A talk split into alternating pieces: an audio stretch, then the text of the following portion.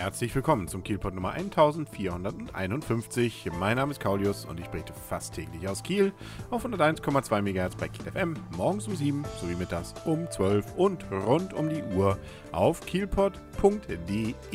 Das Schleswig-Holstein Musikfestival wirft seine Schatten voraus. Zumindest wurden an diesem Dienstag weitere Daten dazu bekannt gegeben. Nicht nur wann es stattfindet, das ist glaube ich schon länger bekannt, nämlich vom 5. Juli bis zum 31. August, sondern auch, was denn so an Konzerten dabei passiert. Und da gibt es auch gerade für uns Kieler ein, zwei Überraschungen, wo man sagt, ach, guck, das ist ja eigentlich nicht das, was ich jetzt beim Schleswig-Holstein Musikfestival erwartet hätte. Also erstmal, was man vielleicht auch nicht erwartet hätte, es gibt deutlich mehr Konzerte, nämlich in Schleswig-Holstein, Hamburg, Süddänemark und sogar noch Nordniedersachsen sind dabei, nämlich 164. Letztes Jahr waren es nur 118. Und was auch ganz interessant ist, es gibt in diesem Jahr keinen Länderschwerpunkt. Da war ja sonst immer in den letzten Jahren dann entsprechend ein Land, das man dann besonders gehuldigt hat. Das wurde dann ja auch besonders nochmal gefeiert, zum Beispiel in der dänischen Straße, als es dann eröffnet wurde. Nö, das ist dies Jahr nicht. Dafür huldigt man einen besonderen Komponisten, nämlich Felix Mendelssohn Bertoldi. Da wird 70 Prozent des Programms wohl sich drum drehen. Und weshalb ich sagte, naja, ist ja schon überraschend, was da vielleicht dabei ist. Es gibt nämlich ein paar Künstler, die ich dort nicht erwartet hätte. Und dazu gehören nämlich unter anderem Elton John. Der wird nämlich am 12. Juli in der Sparkassenarena spielen. Äh, und äh, dazu wurde schon gesagt, er sei vielleicht der Mendelssohn des 20. Jahrhunderts. Äh, so zumindest sagt es Herr Kunert. Und der muss es ja wissen. Der ist nämlich der Programmdirektor bzw. der Intendant des Schleswig-Holstein Musikfestivals. Nun ja, aber das ist nicht nur der. Also 12. Juli, wie gesagt, für Elton John-Fans muss man sich merken.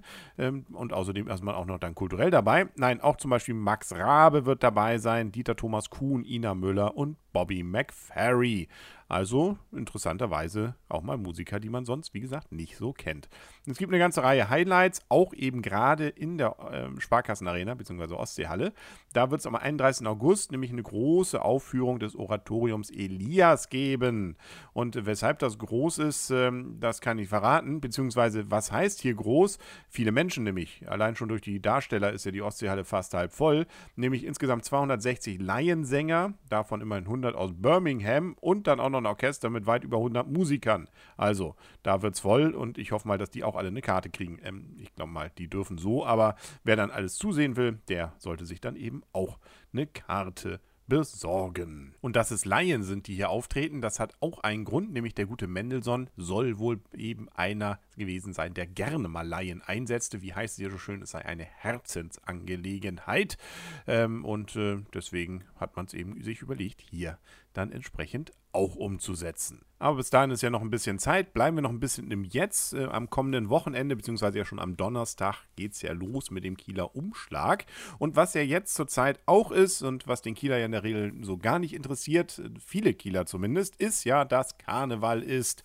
Das bedeutet auch, dass man das mit dem Fernsehprogramm in der Regel in der Zeit auch vergessen kann. Aber man kann sich ja vielleicht auch mal überlegen, warum gibt es das eigentlich hier bei uns? Und warum eigentlich, wenn dann im Norden nur ein Marne mit dem Umzug? Da ist es jetzt vorbei mit solchen Überlegungen, denn auch in Kiel wird es einen Karnevalsumzug geben und zwar am kommenden Sonntag. Passend und auch im Anschluss bzw. im äh, sozusagen Zuge des Kieler Umschlages ist am Sonntag ja nicht nur verkaufsoffen, nein, die Kieler Karnevalsgesellschaften, davon gibt es nämlich eine ganze Reihe, werden ab 13 Uhr einen großen Karnevalsumzug durchführen. Da sollen dann sogar Kamelle äh, geworfen werden, also nicht nur Kieler Sprotten, äh, hoffen wir mal zumindest. Mit dabei sind übrigens auch der Altbürgermeister Asmus Bremer und Gefolge. Gut, ist ja eh Umschlag, da sind die dann ja auch unterwegs. Der Umzug beginnt 13 Uhr, wie gesagt, am Alten Markt an der Nikolaikirche und führt über die Holstenstraße vorbei an, am Asmus Bremer Platz und Holstenplatz über Ziegelteich und Sophienblatt bis hin zum Bahnhof. Also kurz gesagt, einfach mal einmal quer durch die Hauptstraßen der Innenstadt. Mit vorübergehenden Beeinträchtigungen in der Fußgängerzone der Innenstadt und auf der Straße ist in diesem Bereich zu rechnen. Ja, weiß man noch nicht. Wir laufen nur durch die Fußgängerzone auf der Straße. Wir werden es erleben und schauen wir mal, was wir dann da mitnehmen können. Und ob sich das dann als Tradition hier in Kiel durchsetzt. Wir sind da ja doch eher schwieriges Publikum, glaube ich, was so ein Karneval angeht. Gut, das war es aber auch für heute mit dem Kielpot. Wir hören uns dann morgen wieder an gleicher Stelle. Bis dahin wünschen alles Gute, euer und ihr, Kaulius. Und tschüss.